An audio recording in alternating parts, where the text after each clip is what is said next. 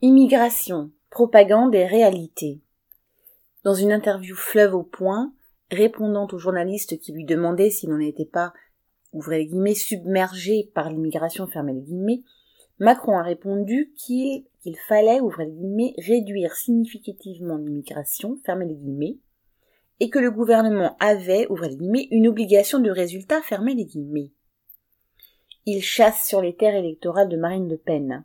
Accessoirement, il n'oublie pas son ministre de l'Intérieur Darmanin, aux dents longues, chasseur de réfugiés et auteur d'un projet de loi immigration. Tous ces politiciens qui font assaut de démagogie anti-immigrés savent que l'immigration est indispensable au fonctionnement de l'économie. Comme le rappelle le journal Les Échos, les pays développés souffrent du vieillissement de la population et ont absolument besoin de main-d'œuvre.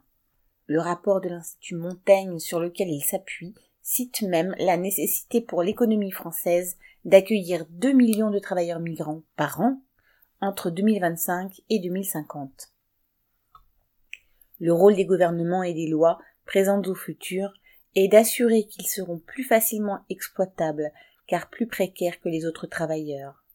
Si cela permet de les opposer les uns aux autres, c'est autant de gagner pour le patronat. Tous les discours sur la menace que représenteraient les travailleurs étrangers pour les travailleurs français, toute la propagande anti-immigrée ne vise qu'un but, faire diversion en tentant de dresser une partie des travailleurs contre les autres. Sylvie Maréchal. Handicap. Exclu de l'école. Ouvrez les guillemets. Trop d'enfants en situation de handicap seront encore privés de rentrée et leurs droits à l'éducation sont bafoués, fermez a dénoncé le président de l'UNAPI, une fédération regroupant les associations de personnes handicapées et leurs familles. En effet, un quart de ces enfants ne trouvent aucune solution de scolarisation et une moitié ont moins de 12 heures de cours par semaine. On est loin de l'école inclusive entre guillemets vantée par le gouvernement. D'autant plus que les bouts de scolarité de ces enfants s'effectuent trop souvent dans des classes non adaptées à leurs besoins par manque de professionnels.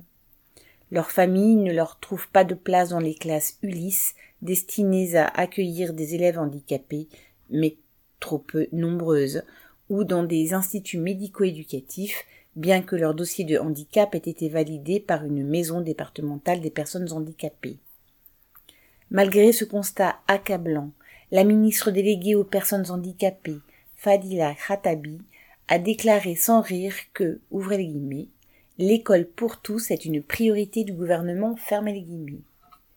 Communiquer sur les Jeux paralympiques qui se tiendront à Paris dans exactement un an ne coûte pas grand chose au gouvernement. Mais donner les moyens pour permettre aux enfants en situation de handicap d'aller tout simplement à l'école n'est pas sa priorité. Lucien Détroit.